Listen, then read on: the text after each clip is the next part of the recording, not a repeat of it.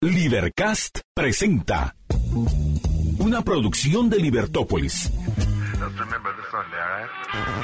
Día a día encontrarás los episodios de las emisiones correspondientes a nuestros programas.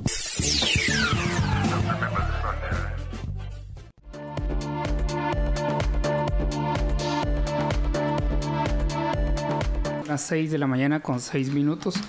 Iniciamos Libertópolis AM le damos la bienvenida a María Dolores.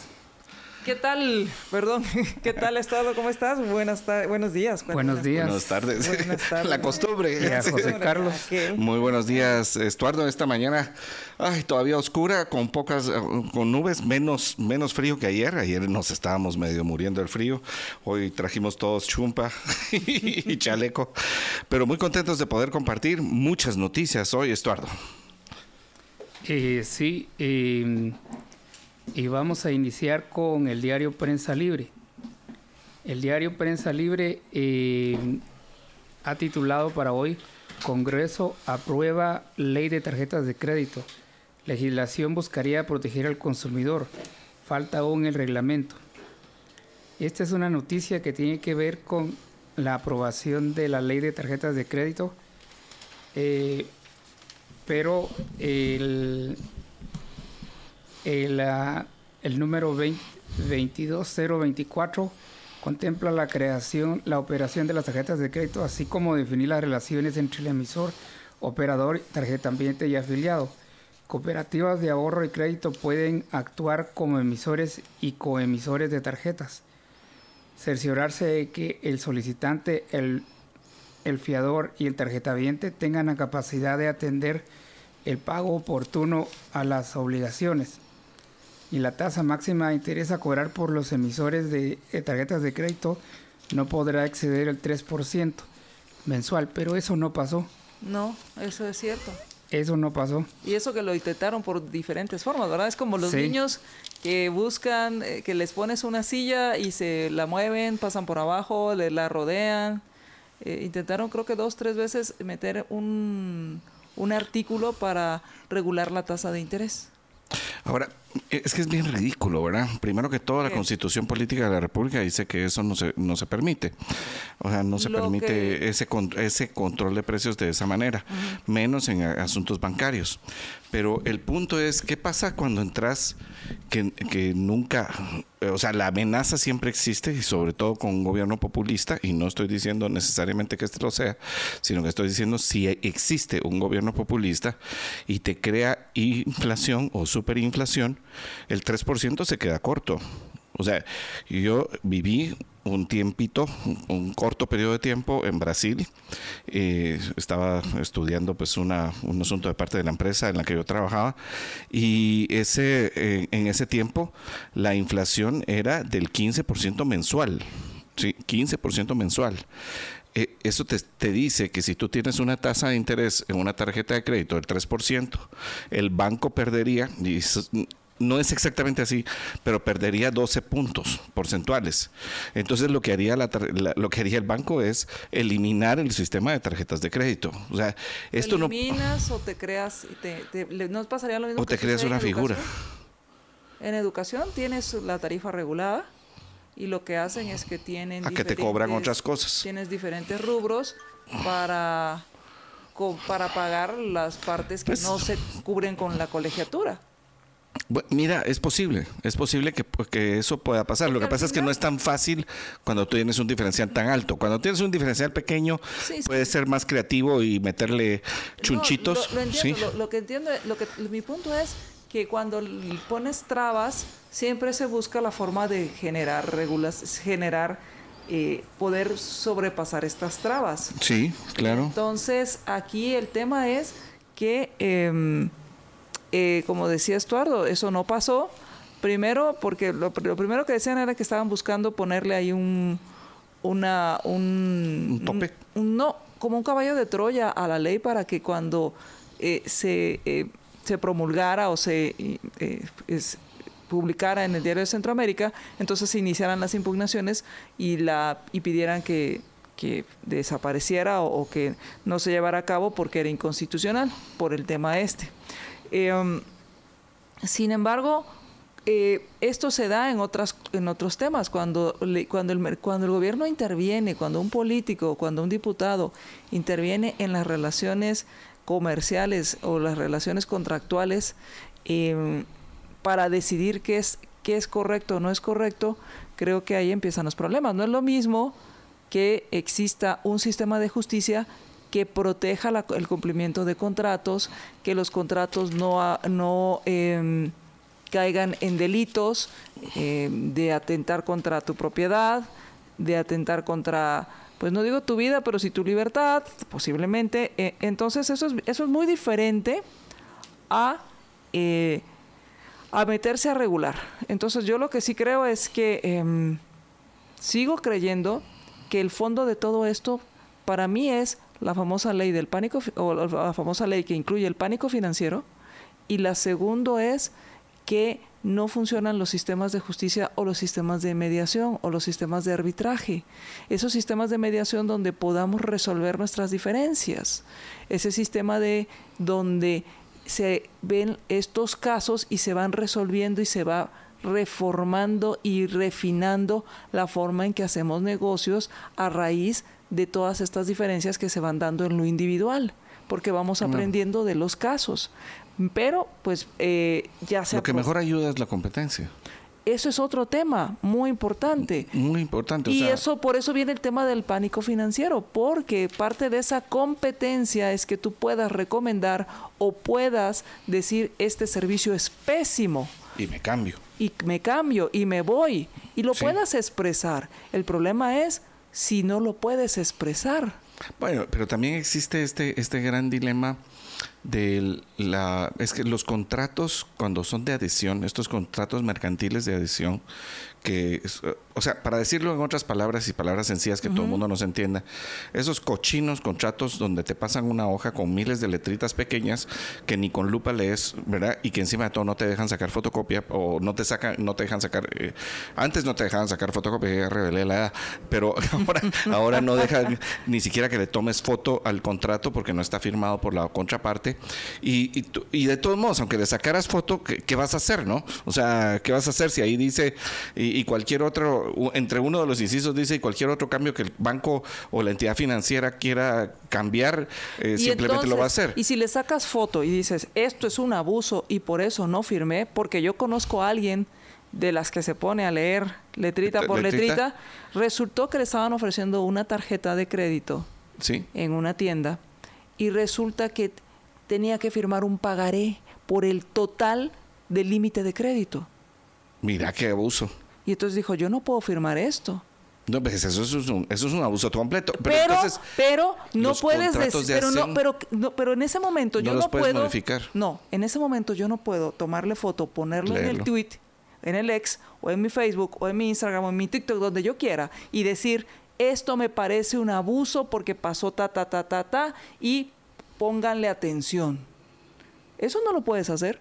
No, eso sí lo puedes hacer. No, si lo haces tienes el riesgo de que te caiga el tema de pánico financiero. Yo, sinceramente creo que el, delito de pánico financiero no va por ese lado. No, discúlpame. Pero, el riesgo existe, sí. Sí, el riesgo, o sea, está hecho. El riesgo está entonces, a mí que no me vengan con temas de proteger al consumidor cuando no lo dejas expresarse. Ahora, ¿qué pasa si hay una difamación? ¿Qué pasa si está hecho con dolo? El tema ahí es... Pero eso es otra cosa. Pero entonces, exactamente, exactamente, ese es mi punto, que se crean leyes para cada caso, para y vamos creando leyes sobre leyes sobre leyes. Bueno, pero entonces... Y lo que no nos damos cuenta es que le estamos dando cada vez más poder a los políticos para meterse en nuestras relaciones, en nuestra vida. Y después, y después nos preguntamos por qué nos tratan como niños y por qué nos tienen que tutelar en todo. Bueno, pero es que, bueno, yo no sé cuántas tarjetas de crédito has tenido tú en la vida, o sea, y Estuardo también, y, a los oyentes, o sea, cuántas tarjetas, o sea, cuando me refiero a cuántas tarjetas no me refiero en el mismo banco, sino me ha cambiado de banco o me he cambiado de entidad financiera, ¿no? O sea, pero yo sí me he cambiado, sí me he cambiado como tres o cuatro veces. Y, yo, yo, conozco personas que se han cambiado. Sí, y, de hecho, a mí me dio una de esas risas, una entidad financiera, eh, que, que, no voy a decir el nombre para que no digan, que no sé qué, que no sé cuántos. pero ya viste, pero tiene un león, sí, tiene una especie como de león. Y, y, bueno, ¿será león o no será león? Bueno, no importa, sí, pero que esta empresa que, que, tiene pues de América Central. Entonces es eh, en, en, toda América Central para que ustedes vayan viendo y, y, con este medio logo de León. No es León, o es León. Bueno, no importa. La cosa es que eh, yo tenía dos tarjetas de crédito con ellos, ¿sí? Una general, otra de una empresa específica, y como me habían ofrecido otra de otra empresa específica, eh, pero de repente son de esos que te agarran en el local, ya sabes, en el pasillo.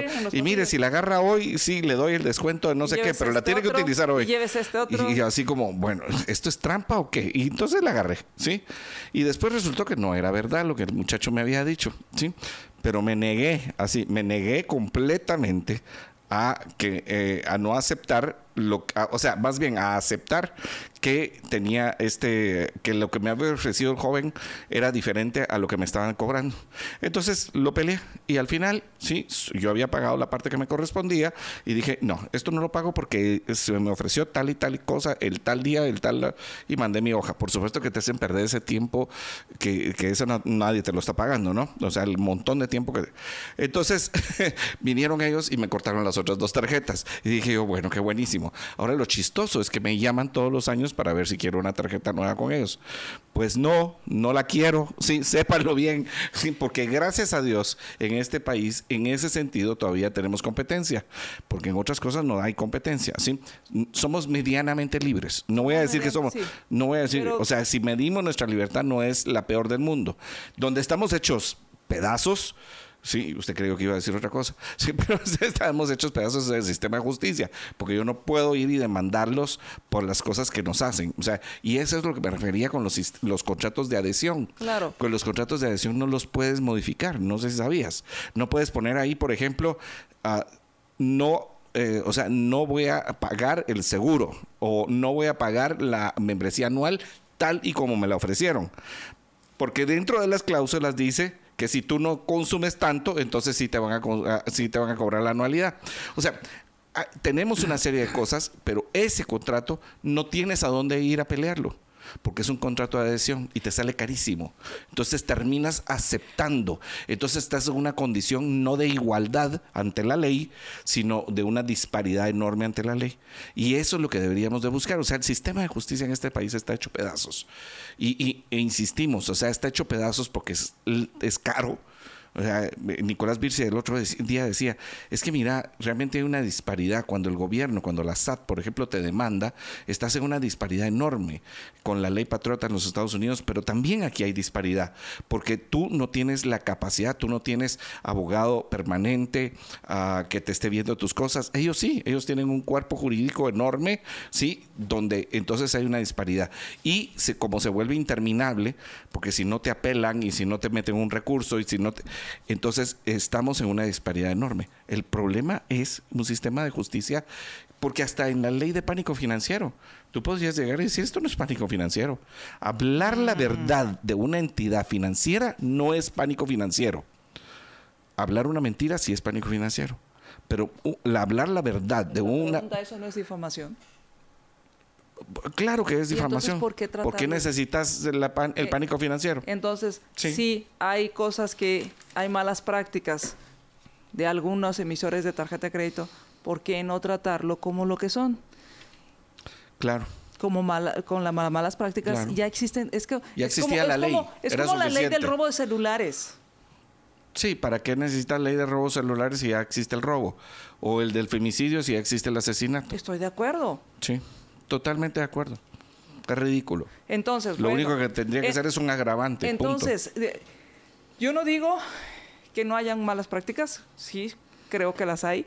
Y creo que si queremos entrarle de raíz a eso, habría que entrarle al tema de justicia, al tema al tema de cuáles son los, los delitos o las faltas que se están cometiendo en esto y cómo facilitar a, ambas partes poder, poder cumplir, poder tener una relación contractual eh, pues seria, honesta, Porque pues también existen personas que piden créditos para nunca pagarlos. Sí, por supuesto. Entonces hay de todo. Sí, y fíjate que yo, tuve una persona conocida, eh, que más bien era una persona que, que con la que trabajé algún tiempo, estábamos en la misma empresa, y llamó a la tarjeta de crédito para cancelar su tarjeta de crédito.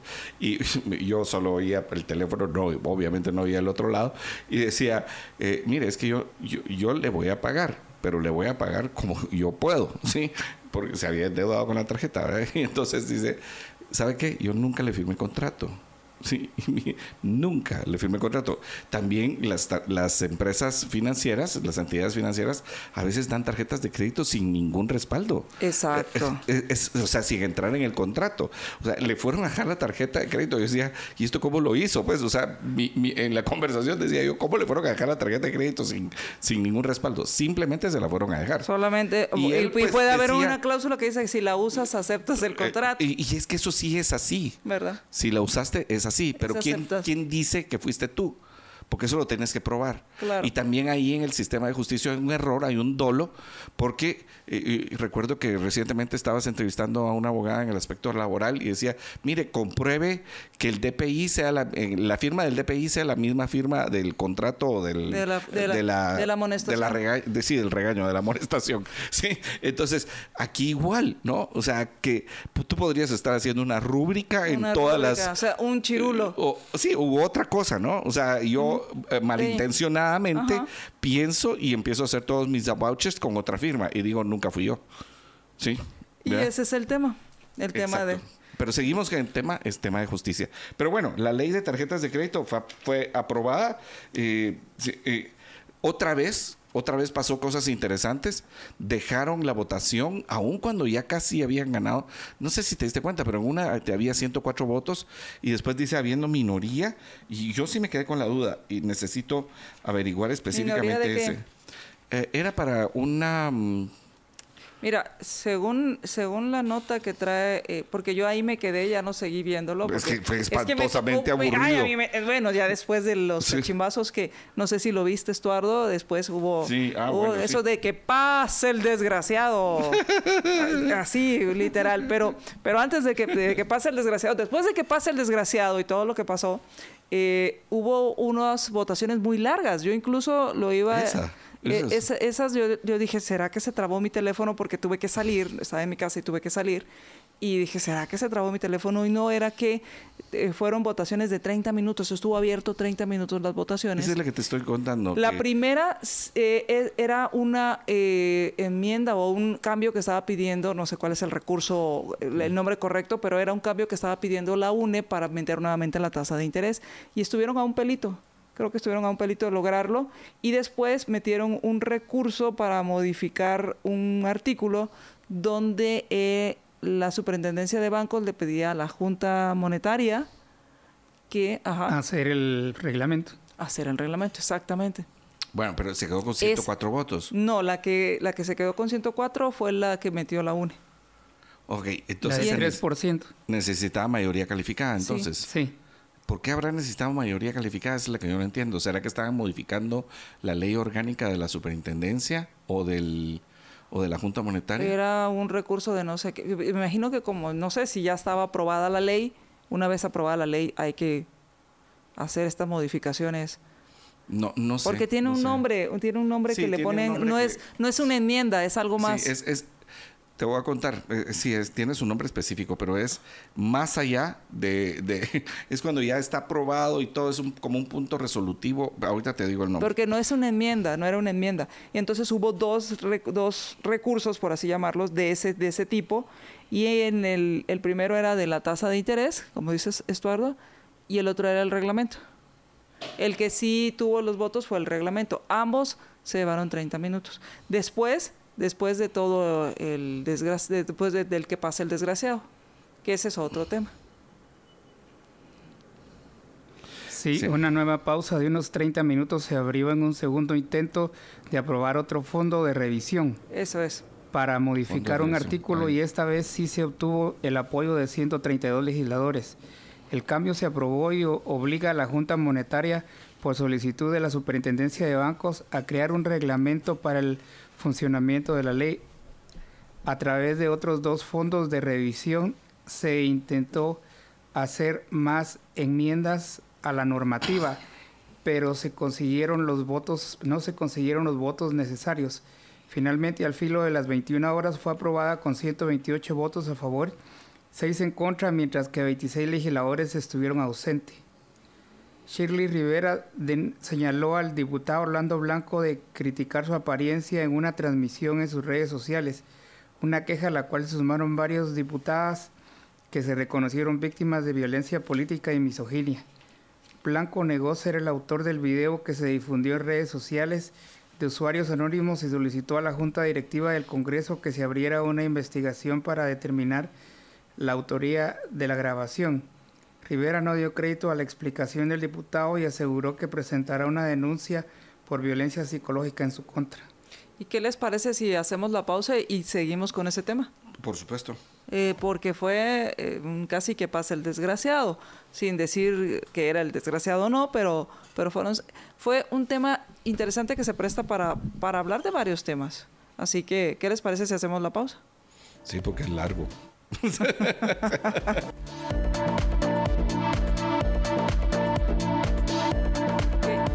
tema. Eh, otro tema que nos, nos, quedó pendiente del tema de la ley de tarjeta de créditos es el tema de la educación financiera.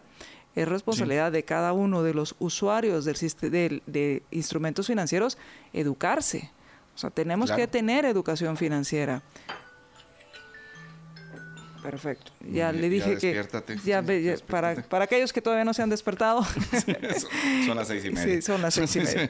Entonces, eh, el tema de la educación financiera hay que tener esa educación financiera, creo que es parte de lo que, de nuestra responsabilidad, con, también con nuestros hijos, con los, con los jóvenes, si tenemos eh, hijos, eh, sobrinos, igual nosotros eh, irnos educando financieramente. Y por otro lado, otro tema que me pareció interesante, que, que va en, en, el tema de abrir a la competencia, es que permite que las cooperativas puedan emitir sus tarjetas, que sean emisores de tarjeta, lo cual pues eh, me parece interesante, supongo que van a estar regulados y que van a entrar a, la, regulación que hay con respecto al tema de tarjetas de crédito, pero que se va abriendo a la, a la competencia.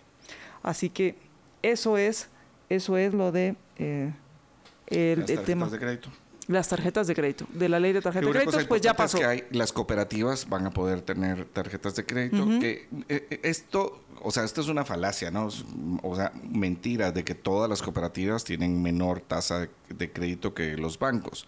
Eh, esto lo único que nos asegura es que las, uh, que habiendo más competencia, va a haber mejores precios y mejor servicios. Es lo único que te, que te aseguras. Uh, porque el día de mañana las cooperativas también pueden cambiar el, el, costo, o sea, los precios. Claro. Ah, eh, eh, lo pueden hacer y esa es la libertad de comercio, ese es el, eh, o sea, es el comercio libre del cual queremos todos estar, porque también el que tiene más riesgo, sí, le aumenta las tasas de interés, ¿verdad? Porque pero, pero parte de esa competencia es el tema de las barreras de entrada y barreras de salida, tanto para quienes quienes compiten como para quienes consumen. Por supuesto. Que no hayan esas barreras artificiales de entrada y salida. Si, si yo quiero entrar a competir emitiendo una y cumplo con las reglas, que las cumplen todos, pero que son reglas objetivas, no destinadas a que nadie entre, pues ahí están. Y lo mismo sucede con quien quiera, eh, quien quiera eh, tener una, una tarjeta de crédito que si cumple con las reglas, que son reglas objetivas, puede entrar, pero también pueda salirse. Y ese es el otro tema, que puedas salirte del consumo o del uso de un plástico cuando ya no lo quieras usar. Y que no sea... Eh, más, eh, eh, que no sea más fácil decirle no al traidor o decirle no eres tú, soy yo, que, que, que, de quedarte sin una tarjeta de crédito. No fuiste tú, no. En este caso, a las tarjetas sí fuiste tú. fuiste, tú. Sí. Va. Entonces, uh, sí, el, yo creo que ese es un tema fundamental y también fue aprobado. Y el tema de la educación. De poderse salir. Eso, pero eso no quita el tema de la educación. Las cooperativas está bien, lo de lo que te pueda salir del contrato y después hacer un convenio de pago, me parece que está bien. Y después está lo de la educación financiera. Y yo ahí sí creo que la responsabilidad es completamente individual. Totalmente. No es responsabilidad de las tarjetas de crédito. Ni tampoco del gobierno. Ahora, lo que sí es obligación de la tarjeta de crédito es ser transparente con los cobros. Claro. O sea, ¿con qué te van a cobrar? Porque ahí hay un montón de, cosas que en muchas ah, empresas te, te ponen que no son necesariamente transparentes. Te dice, por ejemplo, mire, la, mi tarjeta de crédito es el 3.5% y la otra es 4.25%, solo por poner un ejemplo. No estoy diciendo que así sea exactamente los números, pero eh, tres y, la otra es de 4.25. Entonces véngase con nosotros. Sí, pero si me retraso, entonces me cobran un interés de cobros administrativos, otro interés de no sé qué, otro de no sé cuántos. Y entonces él se eleva tanto que es mayor que el que eh, de la otra de la otra empresa. O sea, sí tiene que haber una transparencia en cuanto al cobro. Pero la educación financiera es responsabilidad individual y yo te diría que también ah, porque en este momento, en este país, está centralizada la educación, eso es algo que debería de ser parte de la currícula nacional base. Y yo sí lo he visto en otros países. En otros países te enseñan el valor del dinero desde la primaria y la secundaria. A mí me da un terror que empiecen en ese tema porque después nos van a decir que la deuda personal es mala, pero la deuda del gobierno es buena. No, pero... ¿Por qué eh, no? No, espérate. Hoy ya no lo dicen o sea, hoy ya nos dicen, si nos educan financieramente a manera personal, si nos educan, la lógica del humano te va a decir eso no es verdad. Pero hoy que no tenemos, que hoy son ignorantes, ¿sí? Y, dije son ignorantes al estilo como cuando Juanfra decía, es que usted lo hace así, yo sé que usted lo va a hacer. Bueno, yo también se lo digo así. O sea, usted hoy es ignorante, edúquese, edúquese, como dijo Aldo Dávila. Mire, edúquese. ¿sí? Con, sistema financiero y por eso pues también este programa va a ayudar a que nos eduquemos financieramente. Así es, así es. Uh, van, van, a ver que tenemos un segmento ahora en este sentido. Pero el punto tiene que ver con que uno se tiene que educar financieramente para no caer en la trampa de, todo el sistema financiero, porque no es de la tarjeta de crédito, es de todo el sistema financiero y ah, ahí cuando tú tienes educación en el sistema financiero a nivel personal, también eso trasciende a nivel, eh, a, nivel eh, empresa y a nivel gobierno. Porque dices, bueno, ¿y por qué la lógica me dice que yo personalmente no puedo gastar más de lo que me ingresa o más de lo que gano, pero el gobierno sí? Entonces ahí es cuando dices, ok. Entonces gastemos de más. No, eso es lo que te va a decir que no. Eso es lo que te va a decir que no. Mientras que hoy te dice, sí es que el gobierno tiene que gastar más y tiene que gastar 10 mil millones más porque hay mucha necesidad. Sí, eso ya lo sabemos, que necesidad hay. El asunto es que la pagas con, mis impuestos y con los impuestos de todos ustedes. ¿Verdad? Sí. Bueno, pero estamos en el pero, Pero yo sigo, sigo creyendo que no se tiene que meter el gobierno. Pues entonces que no, Pero entonces que no se mete en nada. Que no se mete en matemáticas, que no se mete en ciencias. Pues ese es mi punto. ok, pero es que ese es mi punto. Y, yo, te, yo estoy de acuerdo contigo, pero yo dije... Es que no nos educa, nos adoctrina. Mientras la currícula nacional base la tenga el Estado, sí tiene que haber educación financiera. Porque parte de la currícula nacional base hoy, como dijimos ayer, es ignorar la educación financiera para tenernos atados. No sé si me logro explicar. O sea, es, como en, aquellos tiempos que decían, no, no hay que educar a tales personas que se mantengan analfabetas pero estás diciendo que, la educación nacional está enseñando a la gente a pensar. A desarrollar pensamiento crítico. Eh, eh, eh, lo que estoy diciendo es que justamente no lo hacen. ¿Y, por qué lo van a hacer? Bueno, entonces, ¿cómo te van a enseñar educación financiera? ok, y yo prefiero que haya educación financiera en la currícula nacional Donde te dicen, repita conmigo. absolutamente nada. Repita conmigo. Sí, pero te das cuenta que hay personas que aún con esta pobre currícula nacional base, logra progresar. Pero lo hace por sus medios. No, no, me digas que es porque le enseñaron pensamiento crítico. No. O sea, tú y yo hemos trabajado, eh, y yo trabajo en temas de educación y tú también has trabajado con personas y te das cuenta que lo que no les enseñan es a pensar. Están acostumbrados a seguir órdenes. Porque eso es lo que le interesa a cualquier gobierno alguien que siga órdenes. Entonces, ¿por qué dices que cuando les enseñan educación financiera va a cambiar la cosa? Lo que les van a enseñar es repita conmigo. No. Memorice, aprenda. eso es exactamente igual como cuando aquí en algunos lugares te decían, mire, ¿sabe qué? No eduquemos, y, perdón, lo voy a decir así, no, eh, no eduquemos a los indígenas, y todavía un poco más fuerte, porque el día que los eduques, van a querer cosas y van a querer cambiar las, las situaciones. Entonces, ni modo, como tenían falta de competencias, como tenían menos capacidades, entonces eh, podías hacer lo que sea en el contrato laboral. Ahora, aquí el punto es que a medida que la gente ha crecido y se desarrolla aún con este sistema perverso, hay gente que toma otras decisiones. Por eso, pero mi punto es que tú le quieres meter más educación de gobierno. sí, es que me estás diciendo, demos la educación financiera con un sistema que no funciona. Bueno, entonces te lo voy a decir, ok, de todos y gastemos más dinero. la currícula porque entonces van a, necesitar van a necesitar mil millones para enseñar educación financiera. E, e, eso, o dos mil o tres mil millones. eso no va a pasar. ¿Cómo que no? Si solo quieren un pretexto para Yo lo que te estoy diciendo es que lo que no va a pasar es que la currícula nacional base va a estar aquí 10 años más fácil. y entonces, en lugar de darles más funciones, no eduquemos a Pero entonces, en lugar de, de, darles más funciones al gobierno, empecemos a buscar cómo se las quitamos. Eh, Porque lo que me estás diciendo es, démosle más funciones. No, no estoy de acuerdo con eso. ¿Cómo de que no? Si estás diciendo, ahora, ahora tenemos que contratar expertos en educación financiera. Quitémosles, quitémosles aprender un idioma ah, eh, local como por ejemplo para las que viven en la ciudad capital que tengan que aprender cachiquel porque esta era una zona cachiquel, ¿sí? Y que esos recursos se vayan para esto otro. Es que eso sí puede pasar. Pero ¿por qué lo decides tú? ¿Por qué no lo puede decidir el padre que pueda decidir, mira, yo voy a llevarlo a donde le enseñen inglés, francés o alemán o lo que a mí se me Te voy a decir una cosa, hoy por hoy, hoy por hoy, ni siquiera estoy hablando de las escuelas eh, públicas. Hoy por hoy, la currícula nacional base obliga a los colegios privados a dar cierta temática. Y aún ahí, en esa temática, ¿sí? no se educa financieramente a los, a los okay, Te voy a cambiar. Tú dices que hay que darle educación financiera y yo digo hay que darle educación sexual. ¿Va? ¿Estás de acuerdo? Sí. Y hay que enseñarles todo el tema de diversidad de género, hay que enseñarles todo el tema de, eh, sobre todo diversidad de género, que mucha gente no está de acuerdo. Va, otra vez te voy a decir, yo estoy de acuerdo en que se le dé educación sexual a los niños desde el punto de vista de la biología y de, la, y las cosas naturales. Pero tema de diversidad de género es, parte de educación sexual.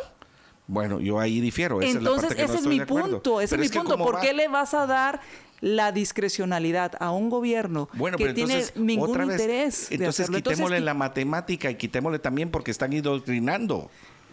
Al contrario, al contrario, lo que yo te digo es, no es quitarlas, e, es, es decir, quitémosle cada vez más funciones al gobierno y no es y entonces mi punto es démosle el poder y esto lo hemos hablado con Estuardo démosle el poder a la demanda no a la oferta. Es que en eso estamos pero le estás dando cada vez más poder a la, a la, a la oferta. Ahora la currícula nacional base va a estar 10 años más. ¿qué hacemos? Pues seguir. Que la gente se quede ignorante y que entonces de todos modos no tengamos ese pensamiento para que la gente diga. Y entonces le responsabilizamos a la empresa de tarjeta de crédito que ponga un su curso en línea y que diga que... No, te vuelves el impopular porque dices es tu responsabilidad, te vuelves el impopular porque le dices que tiene que tomar las riendas de su vida, le vuelves impopular porque le dices al gobierno no te va a solucionar nada, tienes que hacerlo tú y entre menos te moleste, mejor te va a ir. Entonces, y es un, es un camino de largo aliento. Claro, por supuesto. Pero yo sí creo que la educación financiera es del ámbito privado, que tiene que abrirse a competencia, tema también de educación, no solo de la educación financiera, y que, si tener, y, y que está tan arraigado el tema que debe serlo el gobierno, que hay que empezar, por lo menos, por lo menos, a darle el poder a quien a quien consume ese, ese servicio llamado educación. Ahora, te voy a decir una cosa, ¿sí? Si hoy no existe la educación financiera, no existe. O sea, en Guatemala la educación financiera a nivel país no existe. No existe. Entonces, y, olvidémonos, que no lo haga el Ministerio de Educación. Que no lo haga, espérame, espérame un instante. Espérame un instante. Estoy pensando. Que no lo haga el Ministerio de Educación. Hoy por hoy, las familias, todos en este país, las familias y las personas tienen su responsabilidad individual de hacerlo y no lo han hecho. ¿Cómo cambiamos eso? Creo que no existe la mayoría no está educada financieramente, pero sí creo que hay gente que está educada financieramente y no tiene que ver con el nivel educativo no, formal. No, no, Conozco señoras en la terminal que saben hacer bien sus cuentas. En, en los mercados me ha tocado, gracias a que estuve con Estuardo, eh, lo acompañaba a un curso que daba y después lo implementé en mis cursos, eh, ir a mercados indígenas y conocer gente que sabe cuánto le cuesta algo, cuánto tiene de ganancia y que no se tiene que gastar todo porque porque con eso es porque con eso vive y, por, y que tiene su no viste que ayer por ejemplo estábamos en esta reunión tú y yo donde dice mire yo no sé matemáticas pero póngale una Q enfrente a los números sí y ya entendí. Y ya entendí. Esa me pareció maravillosa. Claro pero a mí no me gusta la mate pero si le pones un símbolo de quetzales la entiendo muy bien. entiendo perfectamente va ok. Ese es mi punto. No Ok, yo estoy de acuerdo con esa parte, pero lo que te digo es, tú estás diciendo, o sea, una gran parte del país no sabe educación financiera, pero otros sí saben. O sea, unos pocos sí saben. Mi abuela era analfabeta y manejó su pisto. Y lo hizo Y aprendí. Y, era una negociante, eh, fue, era impresionante. Se enfermó, le dejó el negocio a uno de los hijos y lo hizo lata. Lo acabó. Pero sí, sí, pero pero, es que lo que, ahora, otra vez, ese es un magnífico ejemplo, porque ella fue responsable individualmente no quiero ofender a nadie, no fue responsable a nivel familiar en el sentido de... Sí, No logró educar bien a ese, a ese hijo. Ah, y yo te voy a decir una cosa, a mí me pasó una cosa parecida, o sea, porque mi papá se ponía todo, no sé si todos los días, pero por lo menos cada semana hacía sus cuentas, ingresos, egresos, y eh, tenía sus tablitas ahí eh, con lápiz y eh, con lapiceros y a colores, porque dependiendo de cómo iban a hacer los ingresos y cómo iban a hacer los pagos. Y yo lo bebí, o sea, lo vi él nunca me dijo, mira, mi hijo, aquí está, yo hago esto porque estos son los ingresos y estos son los egresos y así tiene que ser la cosa. Pero dije, yo, o sea, yo entendí el punto y dije, no puedo gastar más de lo que gano. O sea, fue una cosa natural. Pero no tenemos esa educación financiera en la familia. Ahora, ese era mi punto. Mi punto es que hoy no existe y como no existe, ¿sí? O sea, hoy no existe, eh, quiere decir que la libertad que hoy tenemos no ha logrado que la tengamos. Entonces, para mí sí hay que pegarle un, un, empujón y, ok, busquémosle la forma, pero hay que buscarle un empujón. Ahora, lo que sí va a haber, y eso se lo digo a usted que nos está escuchando, es que a partir de la próxima semana, en este programa de Libertópolis AM, vamos a ayudar a la educación financiera. Vamos a tener un segmento eh, los martes. Los martes, ajá. Eh, y a las siete y media de la mañana vamos a empezar, donde va a haber un segmento de educación financiera. O sea, vamos a hablar acerca de las deudas, de las inversiones, de cómo gastar. ¿Por qué? Porque creemos que es importante para todo el país que nos podamos, que podamos entender cómo se crea la riqueza. Porque solo creando riqueza es que usted y yo vamos a salir adelante. Así es, y bueno. Ya no hablamos de tu amigo. Sí, vea. Mire, pues, usted la quería ver enojada. Bueno, Orlando eh, Blanco, ayer aparentemente, aparentemente, digo aparentemente, o digo como las diputadas, hay suficiente evidencia. Lo que, lo que se ve no se pregunta, dijo el, eh, Juan Gabriel. Así es. Sí, y salió un video ayer. Y, tienen, ya, ya tienes el... Un video verdaderamente bochornoso. eh, eh ¿Cuál es la palabra para decir? Eh, solo, solo demuestra lo bajo ah, de, una persona, burlándose de, otra persona eh, por su apariencia y su vestimenta, de un diputado, de otra diputada. Y pues esto causó un gran malestar, una, una, gran molestia en las diputadas del Congreso de la República. Y pues hubo un voto ahí para que se investigara el, el, tema. El diputado Orlando Blanco dijo que él no era y que si, se, eh, si, ponía la denuncia a la diputada uh, Shirley Rivera, pues que él se iba a defender y que él iba a llevar sus pruebas y su evidencia, que ahí estaba su teléfono y que podían verlo. Pues la verdad es que todo parece que fue él, porque encima de todo en el video está llamando a uno de sus de los miembros de su bancada, o sea, hace referencia a uno de los miembros de su bancada para que lo para que lo vean. Bueno, se, arma este gran problema eh, y que podría ser a veces, porque lo vi en las redes sociales que alguien dijera, ala, ¿por qué hacen lío de esto? yo puedo entender que algunas, algunas personas, entendiendo el nivel de problemas que hay en el país, pueda decir, esto no es tan importante. Pero es que sí es importante.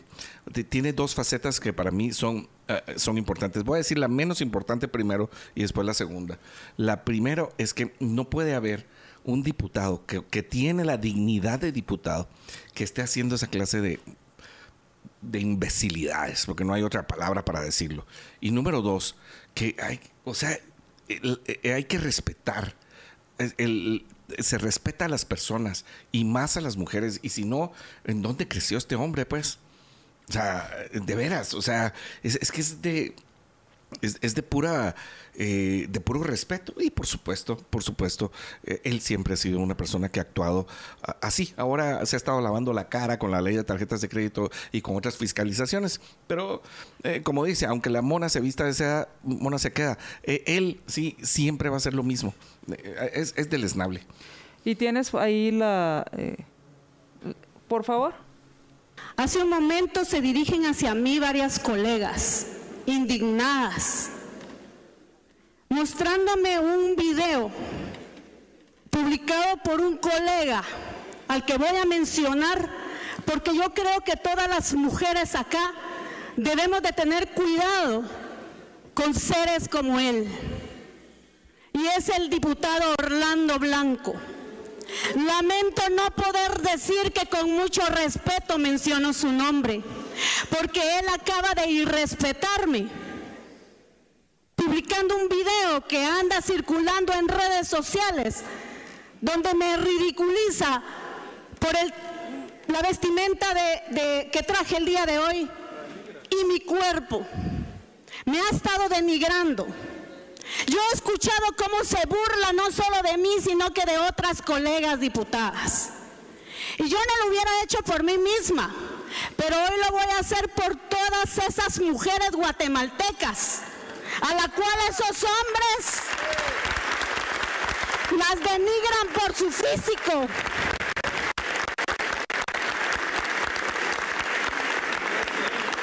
Porque la mayoría de las mujeres quizás no tenemos una figura como la que él quisiera probar pero somos mujeres, somos profesionales y tenemos más valor que cualquier hombre. Primero, eh, mostrar mi solidaridad con la señora diputada, luego rechazar y identificar públicamente esta situación. Ahí están ustedes,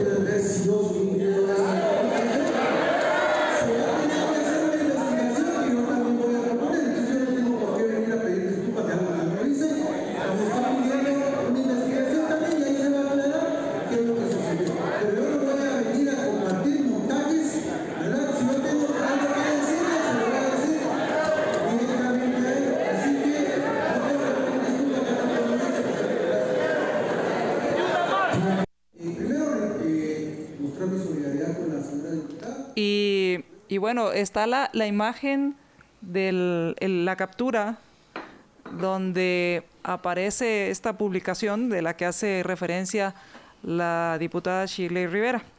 ¿Y la tienes? Sí, ok. Entonces, em, pues se, hay muchas cosas aquí eh, que eh, esto pues soltó toda la discusión dentro del mismo Congreso y en el cual las varias diputadas, independientemente de qué partido eran, pues se pronunciaron a favor, hablaron de que han sido también víctimas de ese linchamiento o esa eh, falta de respeto y que al final lo que creo que demuestra todo esto es el bajo nivel de debate que hay en, ese, en ese lugar y el bajo nivel de discusión que se puede dar. Pero solo es eso. ¿Y el respeto? Por eso es una, ese es un bajo nivel de debate en cuanto a, a que en lugar de estar debatiendo esas ideas o estar debatiendo lo que se está discutiendo, pues ridiculizas a alguien por, por su apariencia. Y que además, eh, independiente, y, y, aquí hay algo que hay que quitar, hay que quitar toda esa nata o toda esa grasa que hay ahí, eh, no sé si ustedes están de acuerdo conmigo, porque para mí toda esa grasa para poder ver el fondo o toda esa turbiedad es que pues sucede en el Congreso y, el Congreso no tiene mucha credibilidad ni mucho respeto por parte de los ciudadanos. Y al ser esto, pues uno busca o a veces cae en el tema de no darle el valor que tiene la situación que se está dando. Entonces, eh, llega uno a dudar si hay, si es, si es cierto, si hay eh, eh, esa, toda esa intencionalidad. Bueno, pues llega uno a dudar de muchas cosas, pero, pero el punto es que aquí hay varios temas y el primero es la junta directiva, bueno, ya está puesta ahí la, la, denuncia o el reporte por parte de la diputada para la junta directiva del Congreso para la y, y lo otro es que va a ser el partido va a ser su investigación interna porque es un partido que se las da de incluyente el Partido Voluntad, Oportunidad y Solidaridad. Bueno, yo, yo, yo estoy de acuerdo contigo porque encima de todo, pues ellos han sido los que han, ah, eh, por ejemplo, con con la situación del diputado, del ex diputado Aldo Dávila, que ahora es asesor de bancada, pues algo tendría que decir el señor Dávila, ¿no? Eh, ¿Sabes en qué no estoy de acuerdo? Y bueno, nos tenemos, es un comentario rápido, cuando nos tenemos que ir al corte, tenemos una entrevista con dos concejales de la Municipalidad de, Guatemala, eh, pero este... Eh, en lo que no estoy de acuerdo es en lo que dijo el presidente del Congreso, Neri, acerca de que él no iba a votar porque iba a ser independiente. E, e, eso fue un, completo abuso. Y te voy a explicar por qué. Porque el hecho de que ellos 5, 6, 7 no votaran, no sé cuántos había en la Junta Directiva ayer, significa que era más difícil llegar al monto adecuado para pedir la investigación. O sea, es decir, arriba de los 81 votos. Le estás quitando un grupo porque si tú dijeras, ah, bueno, quitemos la junta directiva, pero entonces dividamos entre dos los votos y que lo pase, o sea, que sería con 76 votos, estoy de acuerdo. Pero no, o sea, el, todavía la barra queda ahí. Y además no se estaba condenando al diputado Orlando Blanco, sino que lo que se estaba diciendo era pedir la investigación. Y eso lo podía hacer el presidente del Congreso. O sea que es una equivocación, es una... O, lo hizo por ignorancia o por porque creerse... ¿Pero tú crees que no va a haber investigación? No, sí va a haber. Ah, ok. Sí va a haber. No, el punto es que él no votó. Él dijo que la Junta Directiva se había abstenido de votar. Y yo te voy a decir por qué no lo hicieron. No lo hicieron porque ahí está la diputada Karina Paz, que es del bloque legislativo Voz. ¿sí? Y como es, entonces no querían poner en problemas a Karina, ¿sí? Y, y, la alianza y a Karina. Pero pese a eso, cuando ganó el hecho de que hubiese que investigar, Karina Paz, que es la diputada secretaria de la Junta Directiva, leyó con una voz de descomposición, porque ella sabe, ella sabe que lo que hizo Orlando Blanco está mal. Y no podía abstraerse, pero estaba en ese dilema de ah, ¿con quién me pongo? ¿Con las mujeres que he defendido durante años o me pongo con el jefe de bancada de mi partido? Tan sencillo como eso. Ahora, ¿va a pasar algo o va a suceder lo que ha sucedido siempre? Y con esto termino. También yo, eh, no sé qué piensan ustedes, como cuando llegó Giordano como niño de primera comunión a pedir disculpas, como cuando Javier Hernández, pidió también disculpas y, dijo, que solo eso es que si no me acuerdo no pasó. Es que solo eso, eso, solo eso puedes hacer. Eso es lo peor. Y este que ni siquiera quiere disculpas. Y bueno, y Shirley dijo que no acepta las disculpas. ¿Te das cuenta? En Estados Unidos eh, desaforaron a George Santos, y por cierto que acaba de haber elección donde ganó el Partido Demócrata en, en Nueva York, porque se le desaforó, o sea, se le quitó el puesto de congresista por faltas, una de ellas por haber mentido en su currículum. Bueno, pero vamos a un corte y regresamos con la entrevista a los concejales de la municipalidad.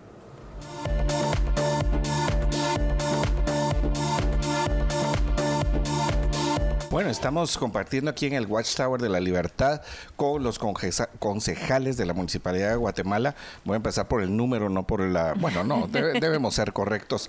El la, eh, concejal octavo de la Municipalidad, Ninoshka Matute, ¿sí? Y con el concejal séptimo de, eh, también de la Municipalidad, Ismail Salomón. Eh, ellos dos son concejales de oposición en el, en el Consejo de la Municipalidad de Guatemala. Bienvenidos, muchas gracias por haber aceptado la ah, eh, visita aquí al Watchtower de la Libertad. Gracias por estar aquí. Gracias, gracias por el espacio y, gracias por tenernos, porque yo soy como amante de las cabinas de, radio, entonces hicimos el esfuerzo por verlos así en directo y, y, estar aquí compartiendo micrófonos. Muchas gracias. Gracias igualmente aquí también haciendo el esfuerzo y pues gracias por el espacio y esperemos que sea de de mucha gratitud para, para nosotros y para los escuchas. Y bueno, a mí me, gustaría iniciar preguntándoles, muchos pues hemos vivido muchos años en las ciudades y, vivimos toda nuestra vida, pero poco tenemos conocimiento de cuáles son las figuras que hay en las autoridades. Y, creemos que cuando gana el alcalde, todo el equipo que hay es del alcalde. Y, y está diseñado el sistema para que hayan esos contrapesos para que el alcalde tenga también estos contrapesos. ¿Cómo funciona? ¿Existen estos contrapesos? ¿Cuál es la figura de los concejales y qué hace un concejal? Si quieres, voy Nino en esa para y que es, es una muy buena pregunta y creo que lo hemos vivido en los últimos años como partido nosotros. Eh, para dejar claro y establecer algo que el contrapeso, no sé si la palabra es correcta, porque pues sí hay concejales de oposición, como tú dices, los concejales se emiten o se eligen por método de Hunt, eh, pero los síndicos, que son tres, eh, entran por, son los tres del alcalde, entonces dentro del consejo somos 14 eh, de esos 14 eh, son en este momento son 8 del Partido Unionista, eh, 4 concejales, 3 síndicos y el alcalde. Y eh, después hay 3 concejales de Creo, 2 concejales de la coalición Semilla Winac y un concejal de, de la UNE. Por lo tanto, ellos, los unionistas, ya tienen pues mayoría. Con 8, 8 votos es lo que necesitan para la mayoría de pues casi todas las votaciones. Entonces, contrapeso no hay, más que nos queda es como fiscalizar y preguntar sobre los proyectos que están haciendo, pero un contrapeso como tal no tenemos eh, como una oportunidad dentro del Consejo, porque ya todo lo que sube a Consejo va prácticamente aprobado, porque son los, los proyectos y temas que a la municipalidad y al alcalde le interesa. Sí, y, perdón, pero eh, realmente es muy bueno porque justamente a mí me pasó muchísimo, ¿verdad? De, durante la campaña, darme cuenta que, que la gente en su mayoría cree que está votando por el alcalde no, no tiene idea que hay una corporación municipal atrás y que existe entonces la posibilidad de ver un poquito a, cómo podría quedar conformado el consejo. Entonces, eh, eso es eh, interesante, ¿verdad? Es un, sistema que destaca mucho eh, a la autoridad máxima y al final, en el consejo, y es importante decirlo, la jerarquía es igual tanto el alcalde, los síndicos, como todos los concejales, no importa si eres el 1, el 2 o el 10, eh, tenemos la misma jerarquía. Y em, sí, lo que decía Ismail es muy cierto, o sea, es bien, bien duro ahora que hemos tenido estas semanas eh, verificar que contrapeso no existe, que en realidad, eh, además, si hubiera un, un, empate, el alcalde tiene la potestad de votar doble, ¿no? Entonces, siempre van a ganar eh, las, las, decisiones o los proyectos del equipo del alcalde. sin embargo, y sí es muy interesante y muy valioso llevar las voces disidentes o, propositivas en, otra, en otra línea al Consejo y creo que en ese sentido, pues nuestra experiencia y personalmente la mía ha sido muy satisfactoria, ¿verdad? Eh, y ese es mover las energías. el punto, porque eh, aunque sabemos de, esta situación, yo creo que hay dos reformas, y permítanme, porque ahí es parte de lo que hacemos, eh, hay dos reformas que son indispensables en las corporaciones municipales. Una es que si los síndicos, uh, o sea, entran por planía, que de alguna manera se separen de la votación del Consejo. O sea, debería de separarse, porque este, este pequeño órgano del Consejo Municipal debiera funcionar un poquito como la separación de poderes del Ejecutivo, Legislativo y Judicial. O sea, los síndicos entendiéndose que sería el, judicial del, del, Consejo Municipal. Entonces debería estar separado. O sea, si lo tienes junto, entonces no hay ninguna eh, ningún sentido eh, eh, para, para la separación. Pero otra cosa que es indispensable es que el Consejo Municipal, o sea, los concejales, sean electos por distrito. O sea, que hay un, concejal de la zona 18, uno de la zona 16, 15, 14, 19. Sí, solo por poner un ejemplo, no estoy diciendo cómo va a ser. Otro por la, por la zona 19, qué sé yo, por la zona 7. O sea, tienes que cambiar la forma de integración del consejo, porque también eso da una forma en que te vas a preocupar por las situaciones locales de cada lugar. O sea, si a nivel eh, diputados, tenemos los distritos también de esta manera. Y eso, eso, no es una cosa que nos estemos inventando. O sea, pasa en muchas municipalidades del mundo, eh, desde Nueva York hasta París. O sea, eh, existe. Son dos cosas que hay que hacer. Pero es importante que a pesar de que no tienen ustedes ese contrapeso suficiente, sí existe la voz y existe la fiscalización y existe el trabajo que, que, los ciudadanos esperamos. Y ahorita tenemos temas muy importantes ustedes. O sea, estamos al borde, lo hablamos al nomás entrar, que aquí muy bonito, que muy lindo. Sí, la vista, todo. Pero el alcalde topo que tenemos nos tiene hecho desgracia a la ciudad, ¿sí? Y, ah, eh, empezamos ahora que supuestamente hay varios proyectos. Está el proyecto del metro, semáforos, uh, los estacionamientos y el puente Belice. O sea, cuatro temas que hoy por hoy se volvieron fundamentales y, emergentes. ayer o anteayer sale la noticia de que paran el puente Belice 2. Sí. y y eh, señores concejales, y voy a empezar con la pregunta con Nino, o sea, tiene que haber habido una licencia ahí, eh, otorgada por la municipalidad. ¿Y cómo la otorgaron si no estaba el derecho de vía, Nino? O sea, ¿qué, vamos a hacer como concejales de oposición ahí? Uy, sí, sí, la verdad que justo hablábamos con Isma que hay, hay tantas batallas, ¿no es cierto? Que hay que... Em, primero ordenarlas, ¿verdad? Porque yo las quiero dar todas, eh, pero hay que priorizar. Entonces, eh, evidentemente, y es a nivel país, estamos recibiendo un país eh, destrozado con, todos los procesos mal gestionados y con, la corrupción rampante siempre como una amenaza latente, ¿verdad? Que, a mí me cuesta mucho asimilar esto porque yo soy una persona que cree mucho en, en, la, en la gente, ¿no es cierto? Entonces, te hablan hermoso de un lado y a mí me cuesta mucho creer que por el otro lado están haciendo algo indebido, algo incorrecto o, incluso metiéndote la daga de alguna manera y esa es la vida política que yo estoy aprendiendo a asimilar, ¿verdad? Porque bueno, ya lo asumí, ya es un hecho eh, y es, eh, es una estrategia bien difícil. Así que, em, ¿qué vamos a hacer? Yo creo que lo primero es eh, ordenarlo, digamos, yo tengo muy clara la agenda de trabajo nuestra, que de hecho la compartimos con, con, los concejales de Creo, empezar por el tema de la transparencia, que creo que además es una oportunidad muy valiosa para, para la actual administración. Creo que de verdad nosotros estamos dándole la oportunidad de que esta administración, que posiblemente sea la última del alcalde Quiñones, sea la mejor, porque efectivamente eh, no, no han estado eh, insertos eh, o cercanos a, las necesidades de los vecinos. Están totalmente acomodados en, un, en un palacio, literalmente. Eh, siempre digo yo que hemos llegado a moverlos no de su sitio de confort, sino de su pedestal de verdad eh, es, es, un poco eh, frustrante, ¿verdad? Cuando tú ves que todo el equipo de los concejales unionistas tienen a cargo las juntas directivas más importantes, no nos han dado chance de, poder proponer y participar, y aunque lo hicimos, ¿verdad? Porque pues estamos moviendo las energías, obviamente no íbamos a ganar.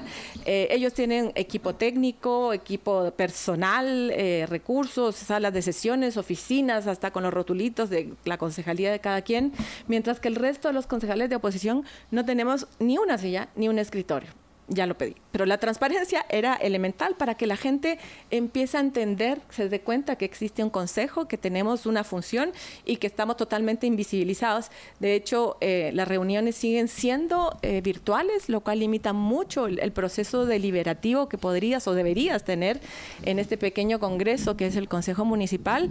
Eh, las transmisiones, mira, fue un gran logro y, logramos que saliera el día de mi cumpleaños, lo cual fue el mejor regalo en mucho tiempo.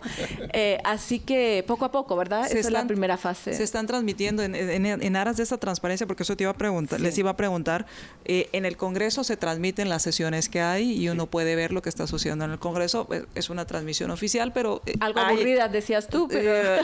algo aburridas en algunos casos, otras se ponen más, más interesantes, pero que en el, en el Consejo también ya se pueden ver. Cada vez que ustedes están convocados, se pueden ver. ¿Esto dónde se puede ver? Es que es una estrategia muy interesante y ya me vas a, aportar, Isma, porque te dan un poquito, ¿verdad? Pero un poquito. Porque nuestra propuesta era que las transmisiones se hicieran en las redes sociales y en la plataforma oficial de la municipalidad con la intención evidente de que no todo el mundo va a estar a las 5 como todos nosotros en la sesión, sino que tú lo puedas consultar los medios, los vecinos y revisarlo una y otra vez. Eso no ha sucedido todavía, entonces es la fase 2. ¿Dónde está ahora? Está en la plataforma, en el sitio web de la municipalidad. No quedan colgadas las sesiones y no se, transmiten por las redes sociales. Solo se transmiten en la, en la plataforma en ese momento y se cierra. Eh, ¿Y cuál es la excusa? Entonces, por el, o sea, que no se quedan colgadas, nos han comentado que no hay el suficiente espacio en la red o en la nube para dejar colgadas las... Espérame, espérame, espérame. Ah, esa es la excusa que ellos o sea, Meta, y Google no tienen, espacio. Esa, es la, es la, excusa que, que, han puesto que no se quedan colgadas las sesiones por, por, por, tamaño y porque pues y que muchos nos dicen que lo están trabajando y que están pidiendo las solicitudes en este caso a, a Teams que es por la plataforma por la que se que se hace que es Microsoft exactamente. entonces esa es la, básicamente y la otra pregunta es por qué son virtuales Sí, esa, La virtualidad pues la pusieron desde el consejo pasado o desde la elección pasada por el tema de la pandemia y se hizo una reforma posteriormente al, al, al reglamento del consejo por tema de salud que se había porque la, la pandemia sigue pero a mí ya todos estamos y ustedes hoy aquí eh, eh, eh vinieron y nosotros estamos muy agradecidos que han venido así es. pero, pero a mí que me expliquen 160 diputados se reúnen en un congreso y no se pueden reunir 14 concejales por temas de, de ministros y alcaldes en todo el país. O sea en todos lados no, es solo aquí. Solo, solo y, esta, el, y el alcalde andaba abrazando personas y todo el año pasado. Para la campaña besando niños. no, mira, es... No le digas así. pero está bien. no, no, ah, es que... Después se acusa de muchas cosas. A mí lo que me alegró es que ni no dijo que este era el último periodo del alcalde. Pero, pero mi punto aquí es, la excusa para que sea virtual es temas... De, de salud, de eh, pandemia. Y, y, y ahora, si yo quiero llegar porque pues pago mis impuestos aquí, pago mi boleta de nato, pago... Eh, y quiero llegar a una sesión, como es virtual, no hay de dónde llegar. Pues sí, lo transmiten en la atención al vecino, ah, ahí en el primer nivel de la municipalidad. Donde está, toda la gente haciendo sus trámites. Ahí están las pantallas y, ahí lo, y ahí uno tiene que saber leer. leer. pero casualmente la muni cierra a las 5 y la sesión empieza a las 5. O sea, mm, tenés que ser muy dedicado para saber que puedes entrar para sentarte a ver la pantalla. A ver la pantalla, tú lo has la dicho. Pantalla, sí. Porque no sé si se puede escuchar. Yo creo que no, no interrumpiría. No, bueno, en fin. ok, entonces eh, en, ese, eh, en, ese tema están en cuanto a la... ¿Y por qué es importante este tema? Es importante porque es aquí donde se toman las decisiones. En teoría. sí, justo eso iba a decir, porque voy a, pues les voy a contar un poco de las decisiones o la entre comillas, toma de decisión que se hace en el Consejo, el 90% o 95% de los temas que vemos en agenda de Consejo son eh, son de exoneración de multas en temas de medidor de agua, porque de octubre a diciembre hubo, Filtración. no sé si fue un tema de sistema, pero todos los medidores en las zonas 7, 13, 21, 18 se elevaron los... Eh, las cuentas, entonces hay mucha exoneración de medidores de agua. Y la otra, ¿Qué meses dijiste? ¿Septiembre? septiembre, octubre, noviembre. Octubre cuando estuvo cerrado el Cambaray. Eh, no, perdón, el eh, allá en Chimaltenango. Sí, solo, para tirar otro poquito de... Y, y lo otro son exoneraciones, eh, no al YUSI, porque pues eso no se puede hacer, la exoneración al YUSI como tal, pero sí a la multa o al interés generado de la multa. Entonces son eh, 90% de esos temas y ahí son dictámenes en tema para resolver revocatorias, para conocer revocatorias de resolución de consejo y hasta ahorita que hemos nosotros pedido que se nos presenten ciertos proyectos, la semana pasada se presentó el proyecto, pues un tema de agua, de lo que se viene, va lo que planifica hacer la MUNI, que planifica muy bien, pero pues ejecuta, ejecuta no, no tan bien. Y, y, hoy por la tarde se va a presentar un tema de transporte, que es un tema más relacionado al tema de la semaforización, pero es más para contar, para informar, que para una toma de decisión. E, es muy frustrante porque de verdad eh, yo me he preparado para llegar a un consejo a proponer, a deliberar, a sugerir, toda esa, esa eh, dinámica de, trabajo en equipo, ¿no? de, poder eh, conocer, entender. Eh, no se da, simplemente no se da y les ha costado mucho, pero también son, son grandes logros, digamos, que por ejemplo hacer llegar al gerente de Empagua a, la primera sesión que se transmitió para que explique, la idea era que explicara en primer lugar, que era lo que a mí me parece inaceptable, porque hemos llegado después de casi 40 años de una misma administración a tener la infraestructura actual en total abandono, infuncional y decadencia. Eh, eso creo que es imperdonable y no digamos actualizada al nivel que ha crecido la ciudad. Eh, luego, ¿cómo va a atender la contingencia actual, donde los vecinos no tienen agua en la zona 6, en la zona 2, en Chinautla?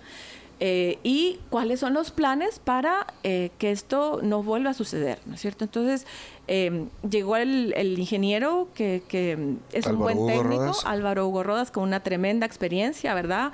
Pues él asumió el reto de, sacar del agujero profundo en el que está en Pagua, parece uno de sus propios colectores donde está actualmente en Pagua, em, y está muy claro en lo que tiene que hacer, que es empezar a, reactivar toda la infraestructura perdida.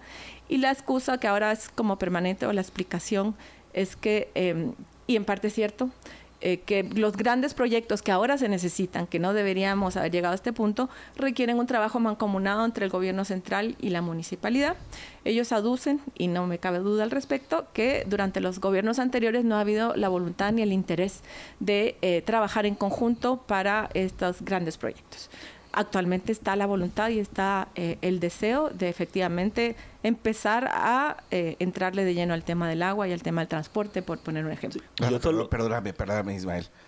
María Dolores, ¿tú les crees? Cuando vimos al presidente Jimmy Morales presentado a la parte del presidente Álvaro, al expresidente y alcalde Álvaro Arzú y, en batallas comunes. Eso iba ¿tú les crees? Eso iba, eso iba a ser la aclaración que, que si alguien fue mentor de, de, Jimmy Morales, creo que fue el señor Arzú.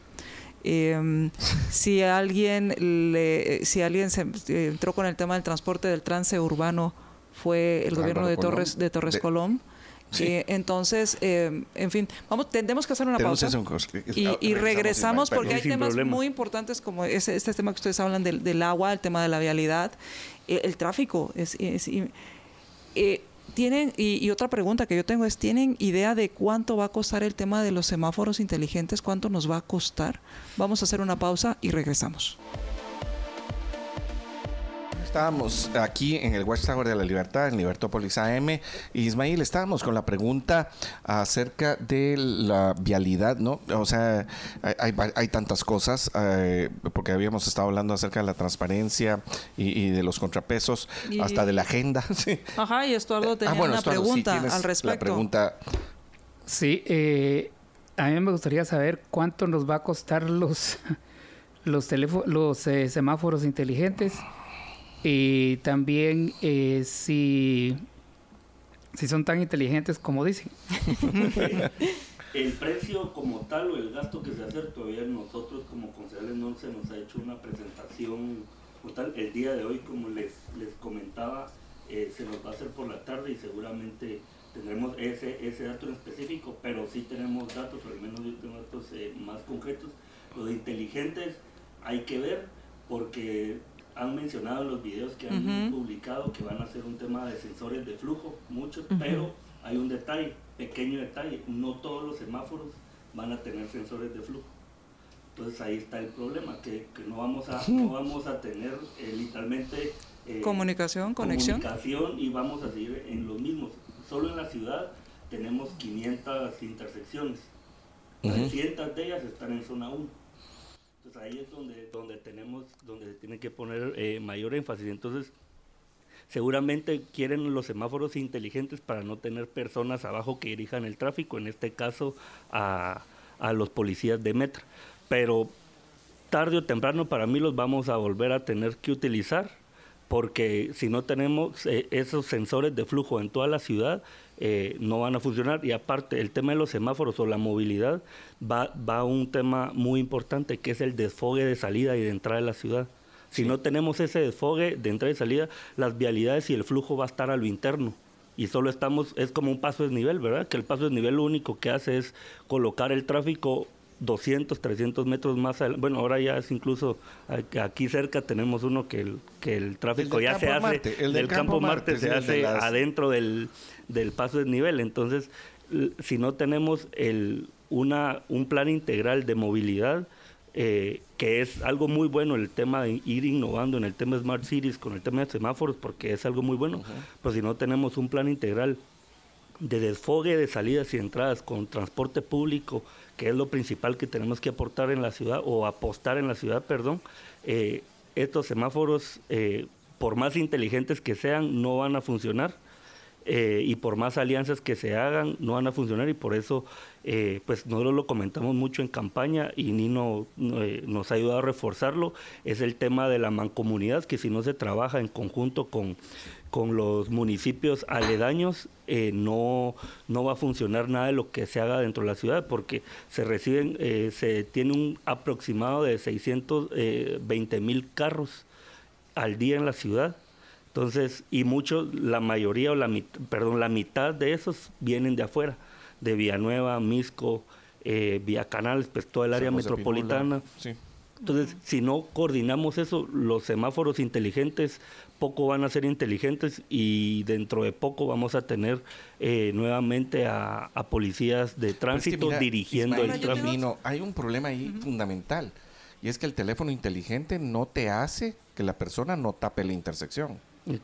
O sea, es, que de veras, o sea... Tenemos que desarrollar nuestra propia inteligencia antes. Bueno, y respeto y qué sé yo, sí, porque además urbanidad, la municipalidad no lo ha hecho nunca, ¿verdad? Eh, bueno, es que lo hizo, pero muchas buenas prácticas que tuvo la municipalidad ya no las tiene. en el olvido, sí. Eh, o sea, yo recuerdo perfectamente cuando ustedes, no, ustedes son muy jóvenes, eh, todos ustedes son muy jóvenes, pero la, por ejemplo, la cédula de vecindad que tenías que sacar ahí, había que sacar cola y te tardabas 15 días en obtener Después resultó que en un día, en menos de un día, en horas, te daban la cédula de vecindad. O sea, el, sistema empezó a funcionar con cierta eficiencia y de repente ya no. O sea, después parece ser que interesaba que ya no funcionara correctamente. Y estas son de estas cosas que pareciera ser, yo, yo insisto, está hecho por el negocio, no por las personas. Yo tengo una pregunta al respecto. Hoy conocen el tema, el proyecto de los semáforos inteligentes. Eh, ustedes van a dar a conocer esta información al público porque tienes que estar ahí pegado, tienes que, para poder saber qué es lo que ustedes están discutiendo y como la nube está muy saturada. Y, entonces, no es capaz de... Y, y, entonces las redes no se pueden conectar pues a las redes y, y, como, y, como prefieren usar, pues, seguir virtuales porque la otra es pasencia presencial. ¿verdad? Pero, pero ese es otro tema. Eh, ¿Ustedes van a dar a conocer este tema? Principalmente a eso nos hemos dedicado, ¿verdad? Creo que el, poder ciudadano que ahora está en, las redes sociales es muy valioso y muy importante y el compromiso nuestro, personalmente el mío, es justamente eh, llevar esas voces y e, informar, ¿verdad? La transparencia de la gestión del Consejo Municipal es vital. Eh, y yo quería regresar un poco al tema que decía Isma, porque es un tema clave que yo lo, lo, veía desde fuera como ciudadana y lo veo ahora desde adentro, la incapacidad de la municipalidad de planificar coordinadamente entre todas sus instancias. Porque para mí los semáforos inteligentes, si te lo explican que es la fase 1 para eh, interconectar con una planificación del modelo de transporte público intermodal a nivel metropolitano, eh, posiblemente eh, haga sentido, ¿verdad? Porque efectivamente en algún minuto nos tenemos que ir eh, aliando a la tecnología y modernizando. Eh, hay mm, en este tema de los semáforos, por ejemplo, hay una, un tema que tiene que ver con eh, captar la información de los Wazers, que me parece muy interesante, ¿no? Porque empezamos a interactuar como ciudadanos y creo que puede ser la primera etapa para abrir los espacios a esos sistemas, como el sistema de, de, los parquímetros que también íbamos a hablar, que, que es un una aplicación. Entonces, eh, siempre también, y yo soy consciente que somos los seres humanos muy resistentes al cambio, ¿no? Entonces, cualquier novedad, eh, como que tendemos a rechazarla. Pero la municipalidad tiene un problema claro de planificación y coordinación entre sus propias, que ahora son gerencias, ni siquiera son, son direcciones, sino que van agrandando el aparataje, y ese es otro tema también que hay que empezar a tratar de entender. Eh, que no, no tienen lo que hace eh, desarrollo social, no se entera movilidad. Y nos pasaba en zona 15 que la alcaldía auxiliar estaba construyendo ciclovías y la gerencia o la dirección de, movilidad no estaba ni enterada. Entonces te das cuenta que, que, no funciona. O temas como los que tú decías, que antes funcionaba, empezando por los policías municipales, que eran verdaderos servidores públicos, tenían una formación eh, donde la población por fin confiaba en una autoridad y confiaba mucho más en los municipales que en los nacionales y esto fue hermoso como el Transmetro que en primer lugar no se implementó solo en sus dos ejes tienen eh, carriles eh, exclusivos todo lo demás no hubo voluntad política de atreverse a, cuestionar posibles votantes que están en carro más que en, transporte público.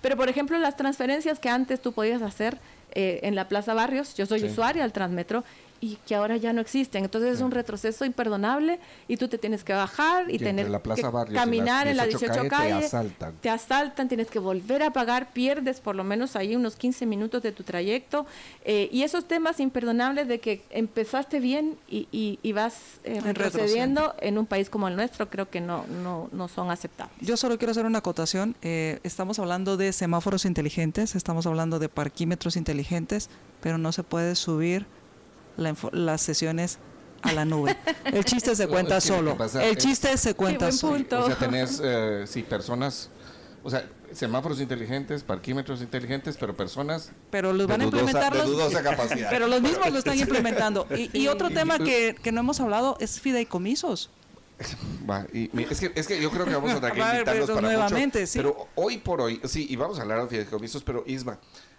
hablemos acerca de los estacionamientos públicos o sea Hoy, ah, bueno, no sé si ya hoy, eh, porque eh, los ah, yo uso los parquímetros, ¿sí? No necesariamente pago a las personas que esas que son dueñas de la calle, ¿verdad? Que, ponen botes, que ponen, eh, bueno, cualquier cosa y que te amenazan, porque encima de todo, pues en muchos lugares encuentro que no, o sea, no es verdad que yo pague de más, pagas dos quetzales la hora por el parquímetro, ¿sí? Hoy por hoy, con la nueva ley, que por cierto, fue eh, aprobada en, diciembre de 2022. Y fue publicada hasta este lunes recién pasado. Sospechoso.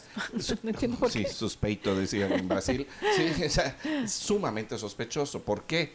Yo creo que si, si mi lógica acerca del funcionamiento de una ley diría yo, bueno, y esta ya prescribió, si no la publicaste era porque no te servía. Pero solo para decirlo así, ¿no? O sea, por lo menos hay, hay, que gritarlo y hay que decirlo. O sea, va a subir a seis quetzales. Eso sí quieres por la primera hora. 3.50 mm. por la siguiente y después cuatro quetzales. Estás hablando del 200% de incremento, o sea, de, de dos quetzales a seis quetzales. Y ellos dicen, no, es que le vamos a bajar, eso va a ayudar a la competencia. No, porque si el precio menor de la competencia sube, hasta los privados van a subir.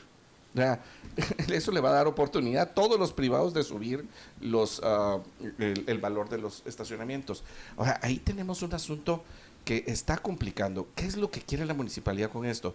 Quiere que la gente, como tiene un parqueo tan caro, entonces no lleve vehículo a, a su trabajo, que no lleve vehículo a donde esté. O sea, pareciera ser que el incentivo es mire, no lleve su carro porque le va a costar dinero parquearse en la calle.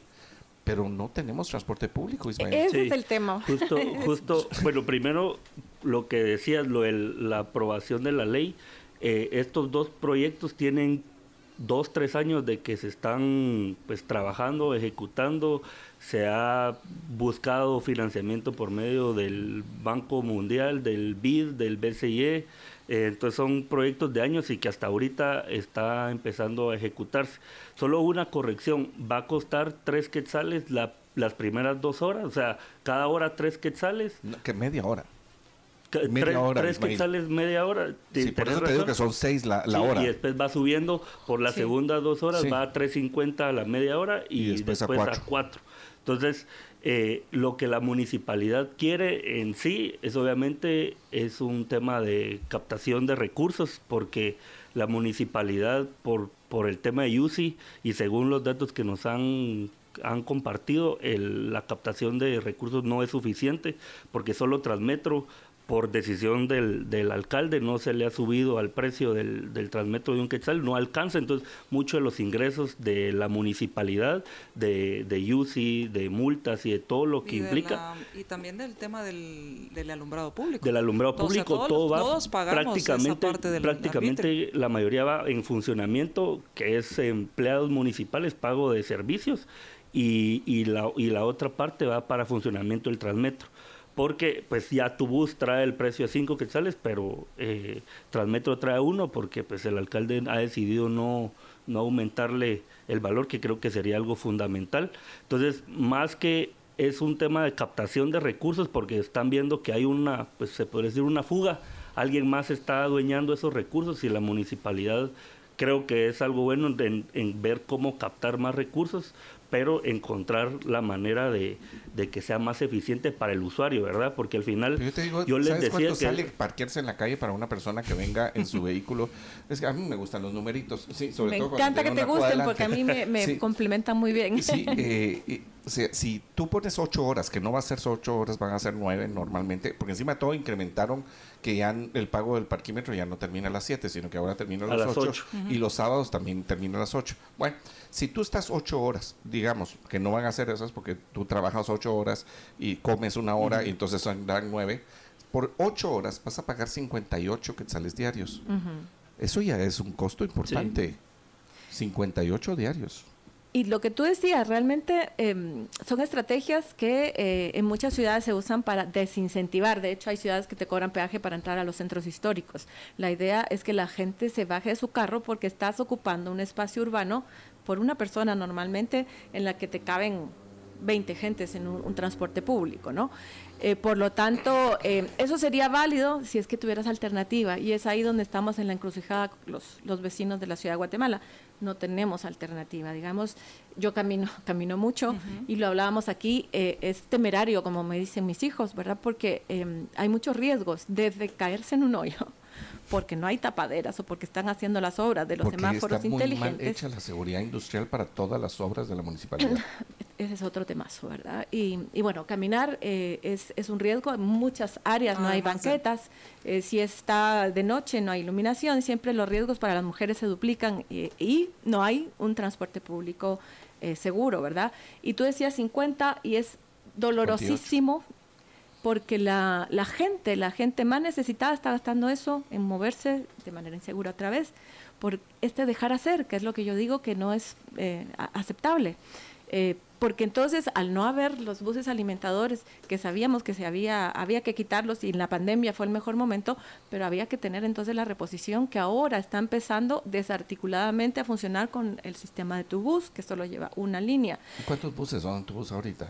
Como 20. Eh, sí, bueno. 29. Para esta línea, lo que pero esa es la total, ¿no? Sí, o sea, hay 100, ¿no? Ahí se compraron 69, que eran 80 al inicio, después fueron 69 porque decidieron bajarle al, al presupuesto para otorgarle la, la pues, el proyecto a sus grandes amigos de siempre.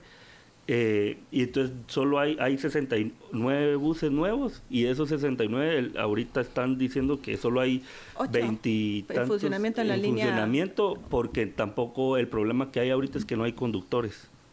Bueno, solo para que ustedes sepan, como ya les dije, me gustan los numeritos, de los 1100 buses que sacaron, no de lo que necesita la ciudad, sino de los 1100 buses que sacaron, los 20 buses que están funcionando de tu bus son el 1.81%, no llegan ni al 2%. O sea, ¿cuándo van a llegar? Sí. ¿Cuándo van a llegar? Esa es la ¿Y gran a qué pregunta. costo? Porque aparte, eso es, ese es otro tema, el tema de a qué costo están llegando eh, esa, esa transparencia. Y, que- y vamos a hacer la pausa. Y cuando regresemos, hablemos de transparencia también, porque y queda el tema de basura, eh, y transparencia está el tema del fideicomiso, y, y hay mucho, y el tema de la mancomunidad, porque no puede, o sea, nos guste o no, recibimos mucho tráfico, mucha eh, eh, vecinos que vienen de diferentes, solo carretera El Salvador, ya y, no- y- y la parte de Villanueva, mm, ya no digo qué carretera, el Atlántico, en fin. Eh, vamos a hacer una pausa y regresamos. Regresamos a nuestra entrevista. Estamos conversando con eh, los concejales del el Consejo, la Corporación Municipal de Guatemala, Ismail Salomón y Ninoshka Matute. Estamos hablando de varios temas y, y nos quedan muchos temas más por hablar y queremos hacer pública la invitación al al alcalde, al alcalde Quiñones, para que venga a platicar con nosotros y con todos ustedes, para que ustedes manden sus preguntas y podamos platicar también con él. Y aprovecho yo para pedirles a ustedes que ya que tienen consejo, le hagan saber al alcalde que está siendo invitado, que, que por favor nos responda y que venga. Así que le, vamos a hacer la, la, la invitación abierta para que, para que venga aquí y nos vamos a estar comunicando con ellos. Bueno, hay muchas cosas, eh, entre las cosas que hablamos de acerca de la transparencia, uno de los temas que, que más preocupa es el- la utilización de fideicomisos, eh, Nino. Este ha sido un tema durante años, no sé si ya décadas, eh, eh, una forma en que eh, eh, la intención era saltarse a las trancas burocráticas eh, de la ley de contrataciones y todo lo que tiene que ver con, con las leyes del Estado para esto a través del fideicomiso, que se hizo durante algún tiempo así, o hay sentencias de la Corte de Constitucionalidad que tienen, eh, pues que tiene que seguirse haciendo, al final es dinero público, tiene que seguirse haciendo con la ley de contrataciones. Ah, ¿Cómo van los avances? Eh, ¿qué, qué transparencia tenemos nosotros los vecinos, los ciudadanos, de- acerca de los, eh, de los fideicomisos?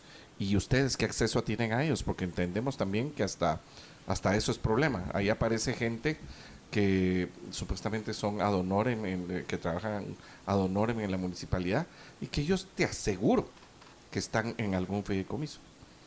Es posible, la verdad, ni como ciudadana ni como concejal, digamos, te dicen todo está, toda la información está en la, en la oficina de acceso a, a la información pública, pero tú sabes que eso te requiere primero una expertise, porque eh, las plataformas no siempre son tan amigables, pero sobre todo lo que requiere es mucho tiempo. Nosotros como concejales no somos como los diputados que tienen un presupuesto para tener un equipo eh, de asesores que pudiera apoyar en eso, entonces tenemos que autogestionarlo y creo que eh, son fases, ¿verdad? Hablábamos de, de un plan eh, que hay que priorizar, aunque a todo pareciera ser muy importante, pero ese tema de la fiscalización de los fideicomisos es un tema difícil de abordar. Se termina ahora en marzo el famoso FAPU, que fue donde se gestionaron muchos recursos eh, durante toda la, era de Arzú y esta parte de Quiñones. eh, y eso creo que es un reto, ¿verdad? No quiere decir que se van a quedar sin esa plata, sino que la administración de esa, de, en el sistema del fideicomiso se acaba y ahí vamos a tener la oportunidad posiblemente de verificar con mayor facilidad eh, cómo se están encauzando eh, esos fondos y eso va a ser interesante. Por otro lado, existe el Fidemuni, que es eh, el fideicomiso que sí sigue vigente y que está enfocado a los propietarios del transporte. Sí, no, ahí Eso, me tú lo- permito sabes mejor. el Fidemuni que es el que el que recibe 190 millones eh, anuales de quetzales de parte del presupuesto de ingresos y egresos del Estado. Son 190 que son para temas de transporte. Pero esto le han ido dando una cierta pues maquinaria porque desde estos 190 era para temas de transportistas y transporte y desde 2015, 2000, finales de 2014, no tengo exactamente la fecha, los transportistas privados, eh, pues la asociación dejó de recibir el, el subsidio y ahora solo lo recibe, desde ese año lo recibe solo en la municipalidad por medio del Fidemuni. Pero O sea, no, solo lo recibe el Transmetro. Solo el Transmetro, pero lo que empezaron a cambiar es que no es directamente, o sea, pusieron una como cláusula, se podría decir, en que no es para directamente para el Transmetro o el sistema de transporte, sino también para la vialidad. Entonces, ¿qué es lo que están haciendo ahí? Es donde están contratando o donde están haciendo eh, pues, licitaciones millonarias para el tema de asfalto, que es donde están ahí dos, dos empresas a las que desde hace muchísimos años se les ha otorgado esa, esas, ese asfalto en la ciudad. Por eso vieron ustedes el año pasado en ah, plena elección, levantaron todo porque obviamente necesitaban recursos y pues de ahí se saca. Entonces ya el Fidemuni ya no solo está enfocado para el Transmetro como tal, o sea, buses, eh, eh, piloto, seguro, etcétera, sino lo enfocaron también a las vialidades para que tenga una mejor circulación, o sea, al asfalto. Entonces ahí es donde está, se están yendo mucho los recursos, que son eh, licitaciones de 40, 50 millones para dos empresas que, que se las han ganado durante muchos años atrás. Ahora, ahora que tocan el tema de vialidad, uno de las no sé si es mito o realidad, pero uno de los de lo, de la, lo que hay en la percepción de la ciudadanía es que eh, para el tema de las licencias de construcción se pide que se haga vialidad y entonces hay grandes eh, construcciones y entonces piden un viaducto o piden un puente o piden una, incluso he, oído que hasta ciclovías. Eh, ¿Qué pasa con el tema de las licencias y el tema de vialidad en ese sentido?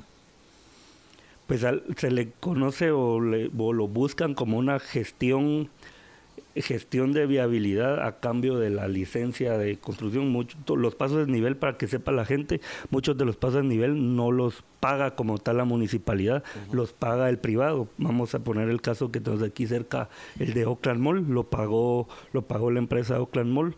Eh, pues obviamente la municipalidad es la que dirige y la que supervisa el tema de obras, pero son las, las, los privados quienes, quienes ejecutan esas, esas obras como tal, no es la municipalidad, que es un detalle que, que tenemos que, que, tomar en cuenta. Entonces, ese tema eh, creo que fue que se empezó a impulsar por medio del alcalde Arzú, que empezó como una buena práctica, porque obviamente era, pues, vamos a ayudarte por mejoras, te, vamos vamos a pues te vamos a dar la licencia de construcción pero ayúdanos a mejorar la viabilidad de la zona pero últimamente se ha pues desfigurado esa ese ese tema porque casi que yo quiero construir un edificio un paso de nivel y que los pasos de nivel al final no terminan siendo la solución para, para el tema de, movilidad en la ciudad, ¿verdad? Y, y una ciclovía, y ahorita lo estoy viendo yo en zona 15, que, que muchos de los... Eh, desarrolladores están quitando árboles y muchos muchos vecinos preguntan, ok, están quitando estos árboles, pero ¿cuál es el incentivo? ¿Dónde van a ir a plantar o dónde vamos a tener nuestras áreas verdes que son muy importantes para la ciudad y que pues prácticamente Hace unos buenos años el 42% de la ciudad eran áreas verdes, ahora ya no sé en qué ese 42 seguramente estará por un por, 38, por los barrancos, por los barrancos. Por eso, si no, no tendríamos. A mí lo que me, me conflictúa eh, respecto a estas eh, obras que, que, que, se hacen a través de los desarrollos y como una, bueno, una negociación para te doy la licencia, pero dame tu contribución para mejorar la ciudad. Primero el enfoque, como ya decía eh, Ismail, eh, en pasos a nivel, eh, no son, son obras visibles que ya históricamente la municipalidad ha usado como para asegurar a sus votantes, ¿verdad? Porque sus votantes son efectivamente los propietarios de carros. Pero el problema real de, de este sistema es que esos fondos no, no, no entran a la municipalidad nunca, entonces quedan totalmente libres a la negociación interna entre el desarrollador y la municipalidad, ¿verdad? No estoy diciendo nada, pero es un sistema raro, porque si es una obra pública debería seguir... Es un eh, sistema perverso, hay que eh, decirlo. Es un sistema perverso que hay que eh, fiscalizar sin duda, ¿verdad? No sabemos qué pasa en esa. Estamos al final del programa y yo lo único les que quiero nos quedaron muchísimas preguntas. O sea, nos queda y seguramente, bueno, o sea, les, les vamos a invitar nuevamente. Están, ustedes cumplieron un mes de estar ahorita en el cargo, los dos son concejales nuevos. Y, después de pasar un mes en esta situación y conocer ya desde dentro a la Municipalidad de Guatemala, yo les diría, o sea, ¿cuál va a ser la agenda de la concejal Matute y del concejal Salomón para estos siguientes años? Solamente tienen un minuto, perdonen, sí, ya se nos acaba el tiempo. Sí, mira, bueno, eh, el, el, rol mío personal es un rol muy interesante y muy retador, ¿verdad? Porque yo tengo que hacer una oposición activa, pero dentro de mi propia personalidad no es oponerme o obstruir, ¿no? Es realmente eh, proponer y sí, levantar la voz de alerta, pero a la vez también eh, yo de alguna manera quiero ser ese ente bisagra que efectivamente facilite todas esas grandes obras que la ciudad necesita y que tienen que hacerse por eh, el, nivel de inversión y de tiempo también junto al gobierno central. Entonces tengo un menudo reto de, fiscalizar, de proponer y a la vez de facilitar también esta relación entre el gobierno central y el alcalde municipal. Eh, pues el mío y el de como partido creo, creo que traemos la idea de obviamente fiscalizar y, estar de cerca en los proyectos grandes que trae la municipalidad, pero también a la vez el expertise que traemos como equipo eh, dentro de temas de ciudad, dentro de temas de inversión, con el tema de Richard, con el tema de empresarialidad que trae tono y con el mío que traigo temas de, ciudad, es también proponer, es estar no solo oponernos por oponer, porque obviamente nosotros queremos que, que a la ciudad le vaya bien, porque obviamente vivimos dentro de la ciudad y queremos como partido, como funcionarios que, que esto cambie y nosotros le hemos puesto a disposición al, alcalde y a su equipo eh, nuestras capacidades dentro de lo que se pueda aportar, ¿verdad? Porque eh, estamos aquí y fuimos electos para apoyar y para hacer que esta ciudad funcione de alguna manera y que realmente sea la ciudad, es tu casa, realmente lo sea y que no sea el carro como es ahora para es que... tu sala, es tu casa, es tu dormitorio. bueno, pues muchísimas gracias a ambos por haber estado con nosotros. Eh, estamos en los en minuto final. Yo solo quiero recordar, hoy es viernes, sí, viva su libertad con responsabilidad, pero vívala, vívala bien. Parte de la libertad es eh, pues a, ejercer esa ciudadanía que tenemos de responsabilidad todos. Así es. Muchísimas gracias a todos y recuerde ciudadano ciudadano bien informado, ciudadano respetado. Gracias. Libercast presentó una producción de Libertópolis. Recuerda suscribirte y dejarnos cinco estrellas para que continuemos trabajando en producir más podcasts de tu interés. Libertópolis.